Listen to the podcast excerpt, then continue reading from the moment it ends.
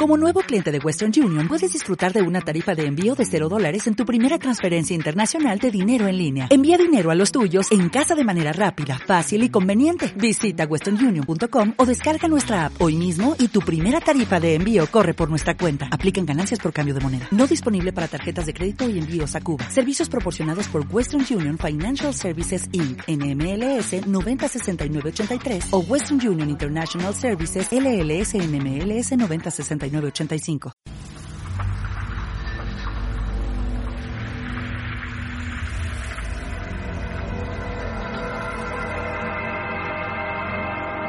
¿Conoces la nueva revista Mundo Misterioso? Una publicación bimestral dirigida y realizada por Blanca Martínez, en la que podréis hallar interesantes artículos y reportajes sobre todas las temáticas relacionadas con el mundo del misterio ufología, demonología, casas encantadas, lugares misteriosos, leyendas y un sinfín de noticias actuales sobre el misterio. Búscala en tu kiosco o papelería. El número 3 ya disponible en la calle y el número 4 lo podréis encontrar en marzo. Mundo misterioso, ya en tu kiosco.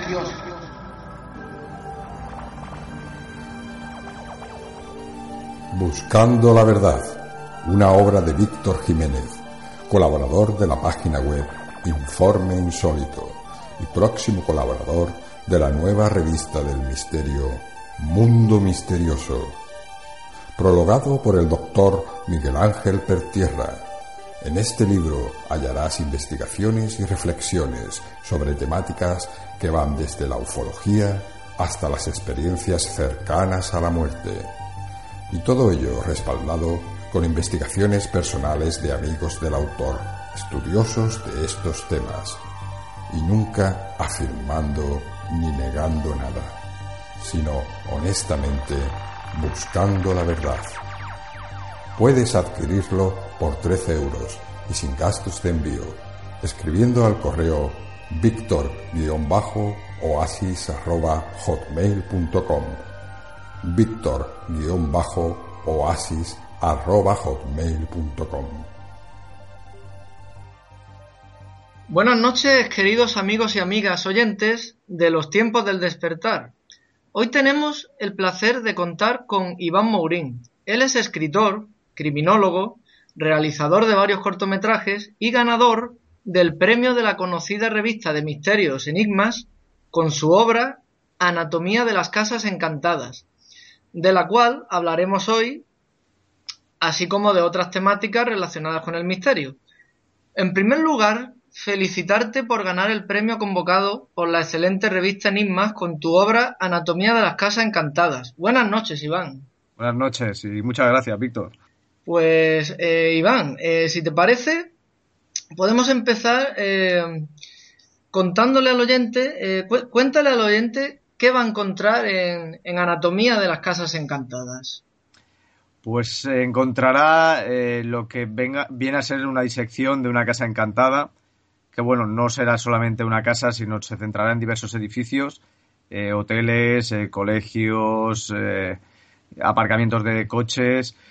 Y en cada capítulo lo que he querido hacer es utilizar una parte de, de, esta anatomía, destinarla a ese capítulo, pues eso, empezando por la parte más alta, la chimenea, ir bajando hasta finalizar en el jardín.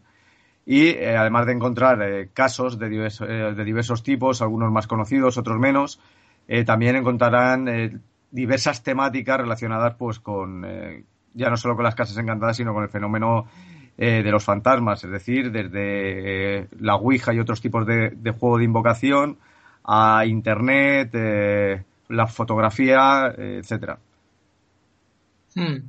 Sí, tú eh, te has valido de, muchos profesionales para hacer las investigaciones de tu libro de una forma seria y completa y queriendo tener distintas opiniones, cosa que, que veo estupenda, desde arquitectos, fotógrafos hasta psicólogos pero hay un campo que la gente quizás mm, creo que tal vez no conozca muy bien, eh, porque todos sabemos ¿no? que un oftalmólogo pues, pues es la persona que nos revisa la vista, ¿no? Pero ¿podría explicarle por favor a los oyentes qué es un optometrista, del cual también pues has hecho uso tú en tu libro. ¿Hay mucha diferencia entre un oftalmólogo y un optometrista?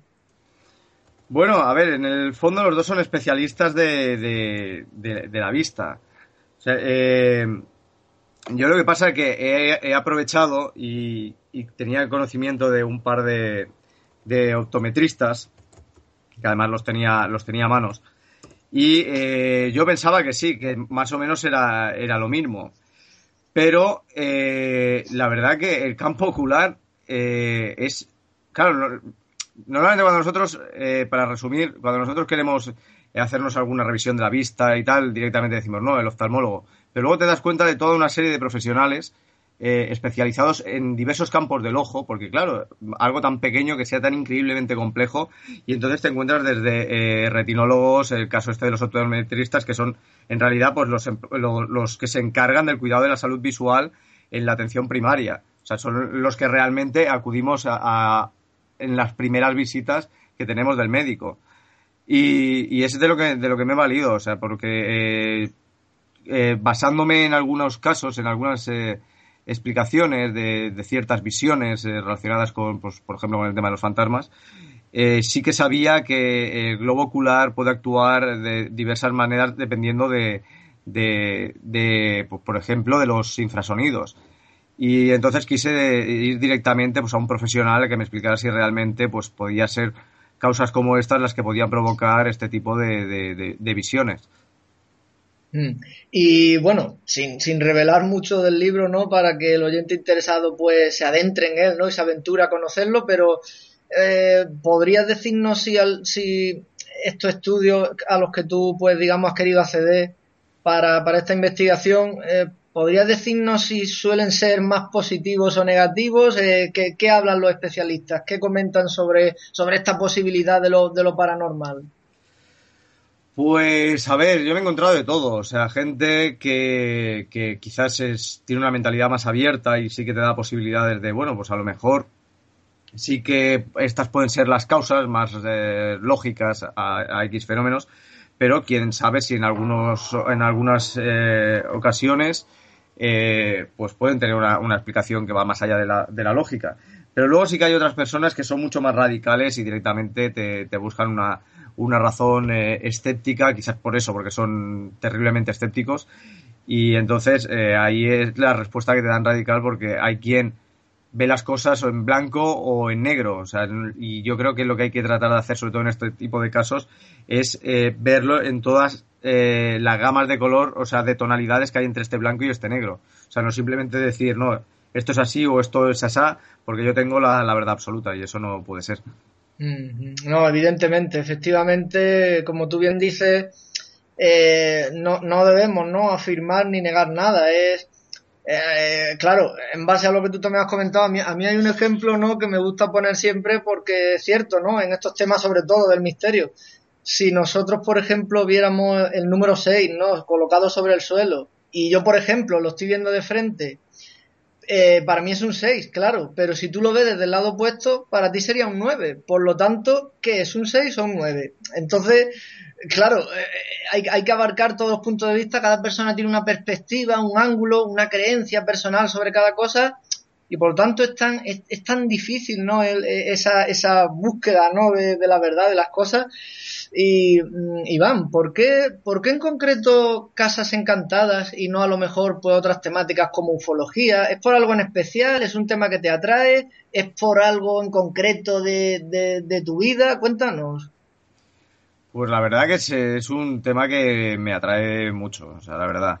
Eh, además, eh, ya no solamente en los trabajos que he hecho de ficción, ha habido algunos que sí que se han centrado más en temas de, de casas encantadas, de fantasmas, sino porque es algo que realmente eh, es un campo muy amplio. el, problema es el tema de, querer centrarnos en que las casas encantadas es esa imagen eh, que tenemos preconcebida de casa antigua, de casa eh, con un fenómeno paranormal negativo, y yo creo que la cosa va mucho, mucho más allá.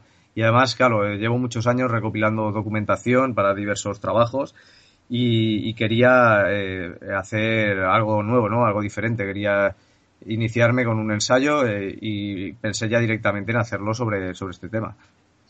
Mm, yo he, leído en tu, este mes, ¿no? En la revista Enigma he leído el artículo que, que ponen también tuyo de, de, los sótanos y, y, de la época que estuviste de, auxiliar forense y he visto un detalle que, que lo veo importante, ¿no? Que, que, la gente piense en ello y lo conozca porque el fanatismo a veces en estos temas es muy malo a la hora de abordarlo porque no nos hace ver en otro camino, ¿no? Y yo he visto que tú has comentado, pues, como el tema de, de, las películas, ¿no? Que conocemos, ¿no? Pues tipo Sinister, Insidious, en fin, toda esta gama de películas, digamos, que, que abordan casas encantadas o personas que, están poseídas dentro de una casa, en fin.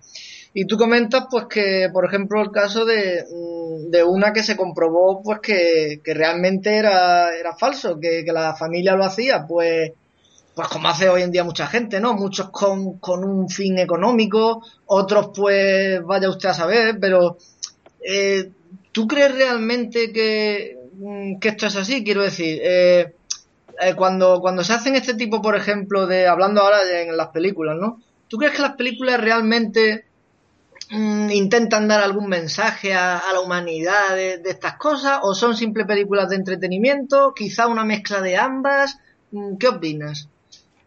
Yo creo que se ha convertido en entretenimiento puro y duro. Eh, además, a mí hay algo que me horroriza bastante y es cuando voy al cine o, va a estrenarse una película y sobre todo este tipo y te pone basada en hechos reales. Y luego realmente ves que solamente han cogido un 5% de la historia original y han hecho lo que les ha dado la realísima gana.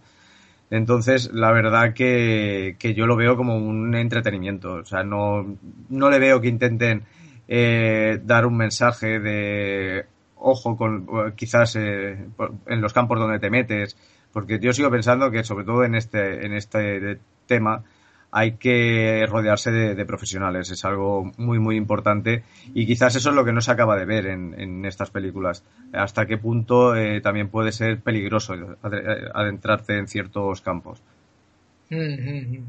Tú, digamos, en algún momento, eh, aunque bueno, mm, imagino que la, la, la, mayoría de las investigaciones pues la habrá realizado, ¿no? Como, como se nombra en el libro, con la ayuda de, estos profesionales que hemos hablado, pero ¿alguna vez, en alguna ocasión, a nivel tuyo personal, pues en el que tú hayas investigado también algo, mm, ¿se podría decir que alguna vez, por la ocasión especial que fuera, has llegado a sentir miedo o el miedo, digamos, va asociado solo a las personas que creen 100% en estos temas y por eso están tan receptivas y sienten ese miedo. ¿Ha, llegado a sentir esa palabra tan mm, miedo? Eh, bueno, a ver, eh, yo sí que reconozco que he acudido a alguna investigación. A ver, yo sí, lo digo siempre, no soy investigador, soy observador. O sea, yo me he dedicado a acompañar a, a, X personas en sus investigaciones, he tomado notas, eh, me han permitido eh, quedarme con cierta documentación para poder contrastarla con otras personas. Y sí que es cierto de que yo, en mi caso, sigo diciendo que no creo que me haya sucedido nada que no tenga una explicación, pero sí que la sugestión me ha jugado malas pasadas y ha habido algún momento que lo he pasado un poco, un poco mal. Sí que también hay que reconocer que hay personas pues que quizás pues sí que eh, tienen una sensibilidad especial y que sí que pueden percibir eh, algunas, algunas cosas que, que, el resto, por ejemplo, en mi caso no. O sea, se suele decir que, por ejemplo, las personas escépticas somos más propensos a crear como un escudo eh, protector ante estas cosas. Pero eh, yo creo que, a ver, sí que también hay que reconocer que las personas, si son miedosas, quizás lo mejor sería que, que, no se acerquen a estos temas. Porque, aunque no vaya a pasar nada, el miedo lo van a tener. ahí, ahí va a estar porque claro, eh, piensa que las investigaciones siempre se, eh, suelen hacer en unas condiciones eh, a veces complicadas, porque claro, las que más se realizan son por las noches, son en, en lugares a veces de, que complica el acceso, la historia que hay detrás, y eso pues influencia mucho. Mm.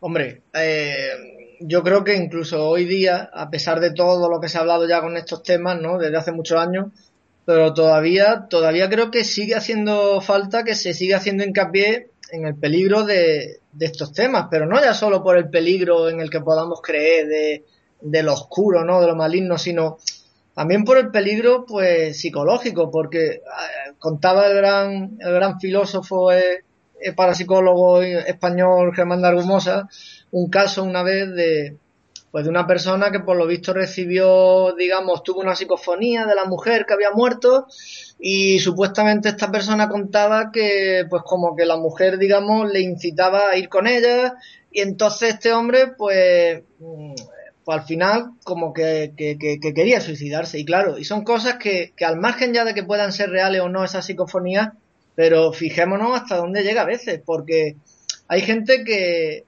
el, yo creo que el respeto a, estos temas, se crea o no, siempre hay que tenerlo, porque puede llegar a hacer verdaderas locuras. Hay gente que la Ouija se lo toma como si fuera el parchís o, un juego de mesa, y hombre, eh, sin, sin, uno conocer algo, no, no, se debería meter en ello, al menos sin haber consultado con gente que conozca un poco del tema. ¿No crees?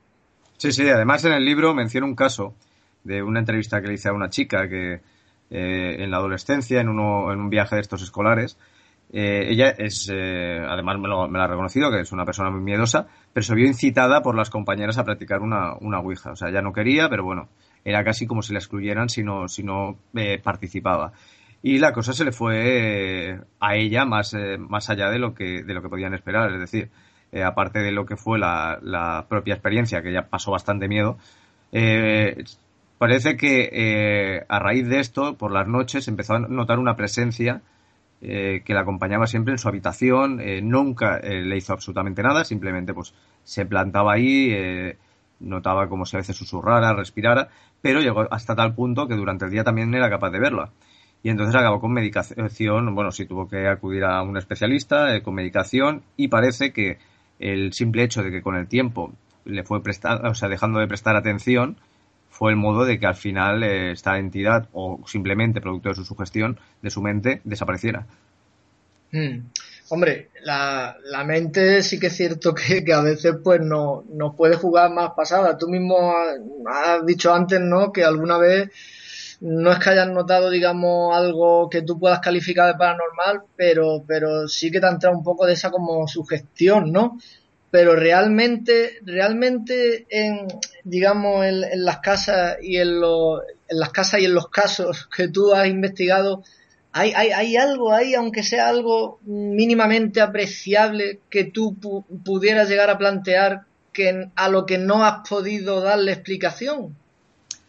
Pues mira, hay otro, hay otro caso que menciono, que es también otra entrevista que hago en el libro, que tiene que ver con un, eh, edificio antiguo en, el barrio del Raval de Barcelona, de, un amigo que, bueno, una experiencia que tuvo, eh, no, era, no era tampoco nada que le diera miedo, porque no fue así, o sea, simplemente era que eh, en la infancia llegó un momento en que en el edificio, además es un edificio que del siglo XIX, como muchos edificios de esa zona, llegaba a ver eh, subiendo por las escaleras a un hombre eh, con eh, pelo blanco, barba muy larga, que, bueno, ropas antiguas, que a la hora de subir parecía ya, decía como si fuera, tuviera un movimiento que, levantara el polvo, o sea, como si estuviera rodeado de polvo. Y, claro, este hombre lo que iba a ser era a un palomar que había en, el, en la parte superior del edificio, pero que él no tenía conocimiento de que ese palomar existiera e incluso llegó a hablar con los padres mucho más adelante y tampoco le sonaba ni que, ni que hubiera este palomar. Claro, eh, ¿qué pasa? Que el niño, bueno, este chico ya más mayor, cuando era, cuando era pequeño, enfermó de meningitis y, claro, los médicos, eh, una vez que explicó que le, había pasado esto, los médicos eh, dijeron que a lo mejor podía ser como un aviso de, de la propia enfermedad.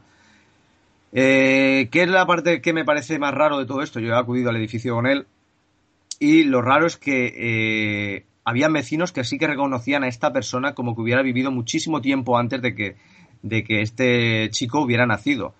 Y que el palomar sí que había existido, pero que en la época en la que él había visto, el, palomar no existía, o sea, no estaba en, esa zona. Entonces, claro, hay ciertas cosas que dices, bueno, a lo mejor sí que podría haber sido producto de su mente, pero claro, por cosas que coinciden y que él no tenía por qué conocer, la verdad que te da mucho que, pensar. Mm. Hay, una cosa que me parece a mí curiosa, ¿no? En estos temas siempre del misterio, que, veo que la gente suele eh, generalizar o creer, pues que, digamos, estos espíritus o estas casas encantadas, como que siempre tienen que estar en, lugares apartados o en, o en medio de, un valle o en un palacio antiguo, en fin, etcétera. Y, y, y yo creo, no lo sé, tú no, nos podrás decir en base a, las investigaciones que tú has hecho, si esto realmente siempre tiene que ser así, o, puede ser en cualquier sitio, en cualquier piso normal, incluso moderno de hoy en día, en medio de un barrio, porque eh, hay, hay personas que al igual que con lo misterioso creen que porque vayan a las pirámides de Egipto o a ver los Moai de la isla de Pascua, creen que allí ya van a encontrar algo paranormal, ¿no? Y muchas veces cuando te pones a analizar pues cada ciudad de, cada país, en cada ciudad siempre hay un, entorno o siempre hay un caso enigmático que no se conoce, no tenemos que irnos a veces tan lejos. Por eso mi pregunta es que si esa precisamente, que si tenemos que irnos tan lejos a veces para encontrar lo misterioso o, o cualquier casa de cualquier sitio puede tener una historia, un caso. Pues a ver, no es, no es necesario. O sea, yo, por ejemplo, en el libro eh, menciono eh, escuelas, o sea, que tampoco tiene que, irse la gente a un... Es, es, que el problema que está es en el tema este que te digo yo de, esa imagen preconcebida que tenemos de este, de este tipo de cosas. Es decir, que la relaciona realmente, o sea, directamente con eh, zonas donde han pasado cosas negativas o donde han pasado... o sea, edificios que han sido muy antiguos y no tienen por qué. Además, yo, por ejemplo, hay un ejemplo que suelo, suelo recordarme bastante, que es en el Hotel Roosevelt en, Hollywood, el hotel donde se hizo la primera ceremonia de los Oscars. Hay un espejo en la planta baja, justo al lado del, ascensor, eh, que se ve que antes eh, pertenecía a una de las suites, la, 2100, y era donde se alojaba Marilyn Monroe. Marilyn Monroe, los primeros trabajos que hizo, los hizo en ese hotel. Eh, claro, hay personas que dicen que en ese espejo, más de una vez, ven reflejada a Marilyn Monroe. Marilyn Monroe no murió en ese hotel, simplemente parece como si eh, esos momentos tan agradables de su vida, donde, claro, donde ya empezó a crearse como estrella, se hubieran quedado impregnados y quizás atrapados en ese espejo o en ese edificio. Entonces, eh, o sea, no tiene tampoco que, que, estarse buscando, eh, que es lo que a veces se, se, busca en el tipo de las casas encantadas, algo negativo o un fantasma, sino que a veces son simples proyecciones como si fueran, como si se trataran de una película, como la, historia que te he explicado hace un momento de un palomar. Entonces, eh, se pueden encontrar de todos. por ejemplo, en el, en el libro menciono un colegio en, en Hong Kong, el colegio Tac Tac, eh, que, eh, bueno, ahora está abandonado, pero incluso antes de que estuviera abandonado decían que habían llegado a ver, por ejemplo, el fantasma de una mujer vestida de rojo en uno de los lavabos. O sea, que es lo que te digo, puede ser en cualquier tipo de edificio, puede ser en cualquier zona, puede ser, pues, eso, por ejemplo, un aparcamiento de, de, coches donde puedes encontrar diversos fenómenos. Claro, claro, no es que es lo que tú dices, a veces tenemos unas ideas preestablecidas que no, no, no, son, no son así. El, digamos, eh, el, fenómeno del misterio pues abarca todo. No, no, no, no siempre tiene que ser un edificio derruido y antiguo y donde nadie tenga el, poder de llegar. Esto es así. Eh, me gustaría hacerte ahora una pregunta bastante, bastante compleja que, que, yo voy haciendo ¿no? en todos los programas porque, porque me gusta, ¿no? Me gusta conocer la opinión de todo el mundo, creo que es importante porque mm, ya que pues, es un tema que yo creo que nos deberíamos preguntar todos, ¿no? Debido a la situación, por desgracia, que vivimos en nuestro planeta. Y es la siguiente pregunta tan compleja que, que cada persona, pues como digo, tiene su opinión, ¿no? Pero bueno, vamos a conocer la tuya hoy. Eh, ¿De dónde crees que, procede el mal que acecha en nuestro mundo, Iván? Pues yo, quizás por la rama criminológica, creo que el mal que procede eh, viene de nosotros mismos. O sea, eh, parece que nacemos con, con esa cualidad de, de, maldad. Otra cosa es quizás las condiciones a lo largo de la vida, cómo nos han criado, las situaciones, eh, nos hacen dirigirnos más, pues, eh, o sea, modelar esa conducta que tenemos al, eh, como instaurada, ¿no? Al nacer. Claro, piensa que, por ejemplo, hacer el mal es quizás mucho más sencillo que hacer el bien. Es decir, bueno, tú lo haces y luego si no tienes, si, si no tienes moral ninguna, te quedas tan a gusto. Porque encima has causado el daño y encima tú te has quedado bien. Eh, que viene a ser lo mismo que cuando te quedas, eh, o sea, cuando haces algo bueno, o sea, tiene la misma, pero parece que es eso, que el mal es, es como más accesible. Eh, luego, mm, sí que quizás, pues también el, lo que es el, el mal en general, pues puede tener algo que va mucho más allá. por ejemplo, recuerdo un, un caso en, en Villisca donde sucedieron unos, unos asesinatos de una familia donde las personas que han acudido a esa, a esa casa, sobre todo que se han alojado por la noche y han estado en la guardilla, eh, dicen que eh, hay como una concentración eh, maligna en esa zona y además muy latente, es decir, que ha salido gente con arañazos, con golpes, con empujones, como si quisieran que se fuera ahí. Y es donde se cree que el asesino estuvo durante horas escondido y es como si ese mal que tú comentas hubiera servido como generador de energía para que esa energía eh, maligna quedara impregnada. Tal vez pues eso también influencia mucho que al final eh, se acabe eh, juntando y creciendo este mal que tanto cuesta librarnos de él. Es que claro, hay una cosa mm, curiosa que yo por lo menos personalmente pienso, ¿no? Que, que mucha gente pues hoy en día, ¿no? Con el problemático y delicado tema del nuevo orden mundial, pues mucha gente siempre achaca directamente, digamos, los problemas de la humanidad, pues, o el mal que, que hay en ella, pues a las familias de los Rockefeller, a los bancos, a los políticos. Pero claro, mm, yo por lo menos analizo lo siguiente. Si estas personas que mm, todos sabemos que pues que tienen ya fortunas con las que podrían vivir perfectamente siete vidas seguidas, pues claro, ya tenemos que parar a pensar que, que lo que hacen ese, ese control de la sociedad, ese, eso ya no es por dinero, porque dinero les sobra. Por lo tanto, no sé tú qué pensarás, pero claro, ya, ya tendríamos que hablar de, ya no es por dinero, ya tendríamos que hablar de, de, psicopatía, ¿no? De... No, no, es que exacto.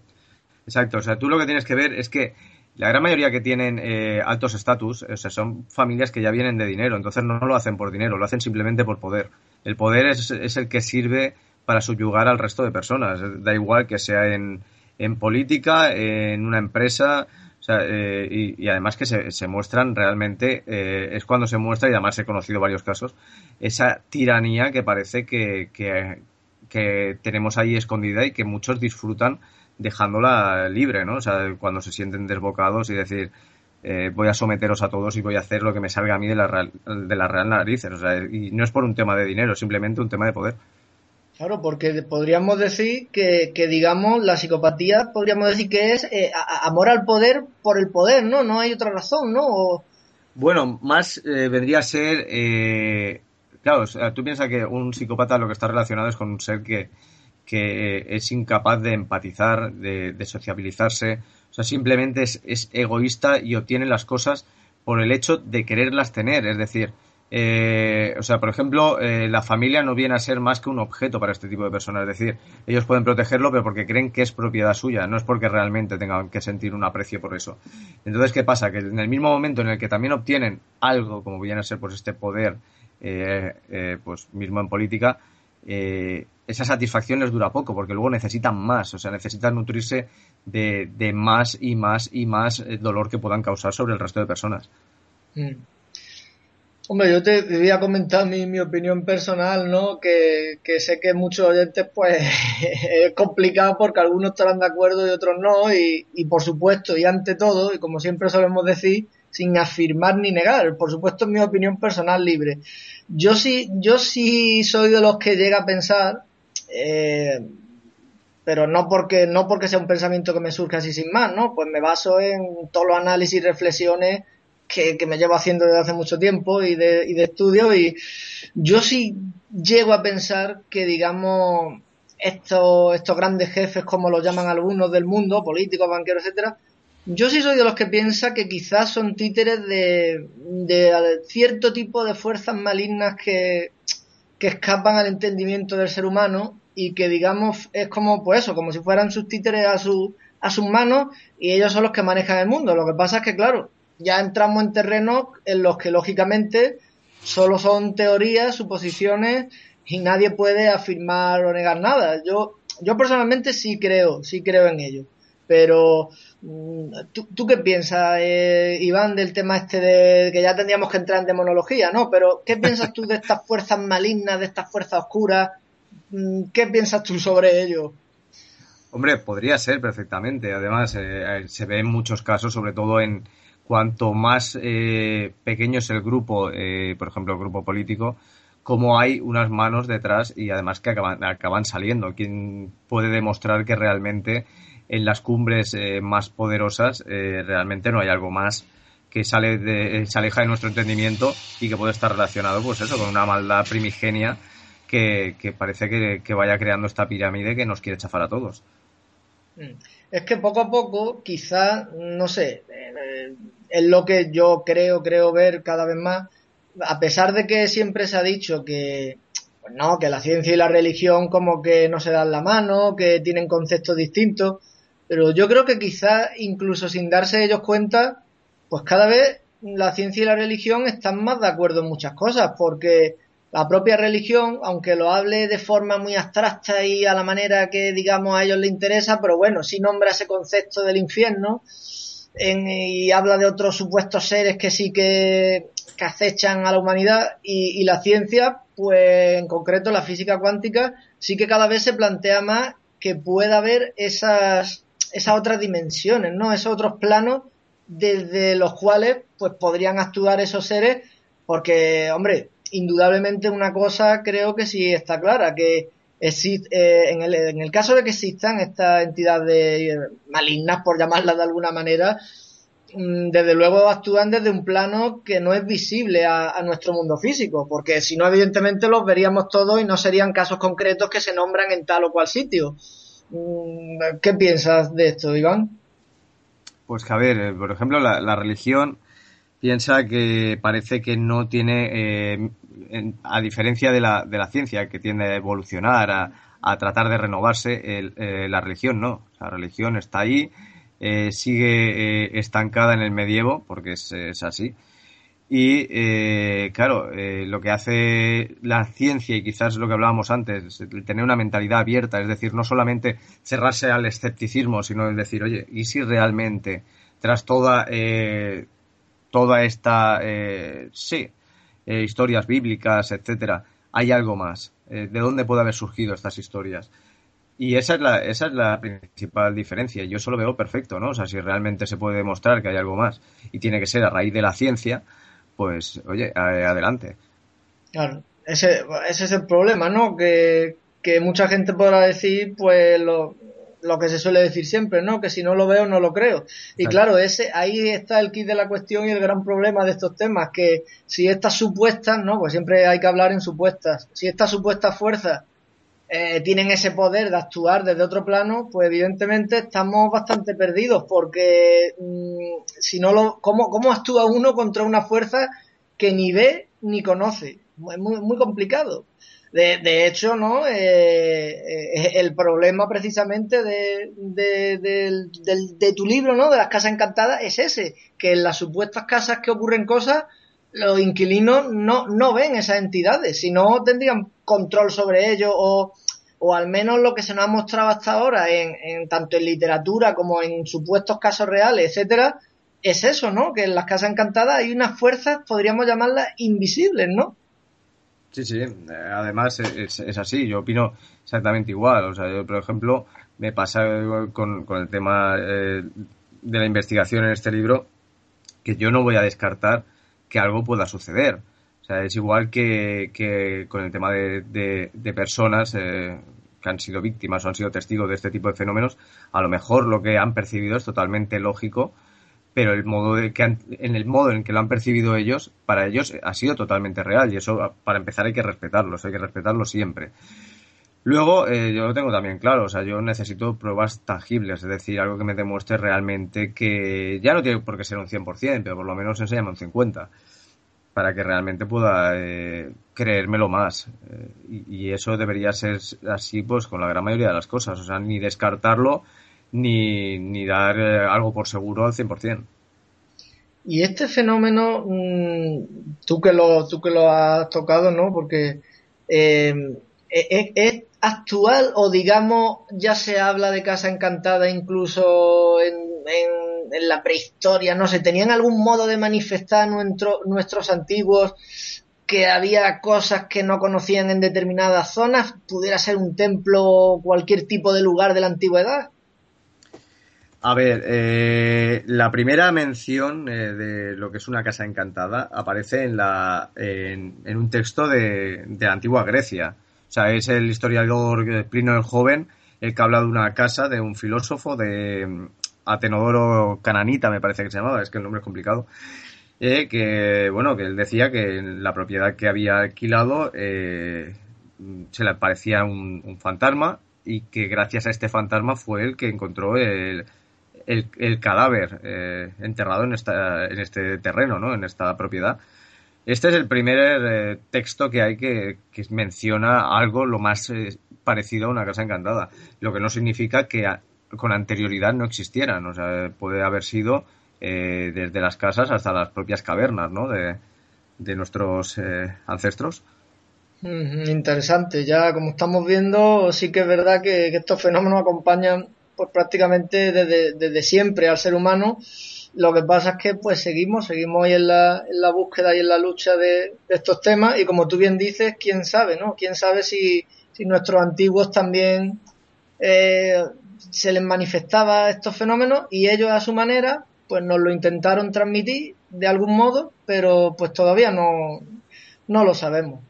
Pero seguiremos, seguiremos con estos temas, compañeros, y, una vez más felicitarte por tu libro y, agradecerte, por supuesto, que hayas estado hoy aquí en, en los tiempos del despertar y espero que poco a poco con todas estas conversaciones y todos estos estudios, pues vayamos ayudando humildemente a hacer ese despertar, ¿no, Iván? Muchas gracias. Pues sí, pues muchas gracias a vosotros y, nada, nos mantenemos en contacto y, ya a ver, como tú dices, a ver si vamos descubriendo cosas nuevas. Pues muy bien, adelante con que siga bien la presentación del libro y, a seguir buscando este, este fenómeno de las casas encantadas. Un abrazo, Iván. Un abrazo, Víctor. Informeinsólito.com es, sin duda, una de las mejores páginas web de noticias alternativas, uno de los pocos medios de comunicación que se atreve a hablar de lo que los demás silencian. Formado por un gran equipo de profesionales, publica a diario noticias de misterios, conspiraciones y todo tipo de curiosidades. Visita informeinsólito.com y adéntrate en un mundo que te hará reflexionar sobre la realidad que nos ocultan. ¿Te preocupas por tu familia? Entonces, ¿por qué darles solo huevos ordinarios cuando pueden disfrutar de lo mejor? Eggland's Best, los únicos huevos con ese delicioso sabor fresco de granja, además de la mejor nutrición, como 6 veces más vitamina D, 10 veces más vitamina E y 25% menos de grasa saturada que los huevos regulares, además de muchos otros nutrientes importantes. Así que, dales los mejores huevos. Eggland's Best, mejor sabor, mejor nutrición, mejores huevos.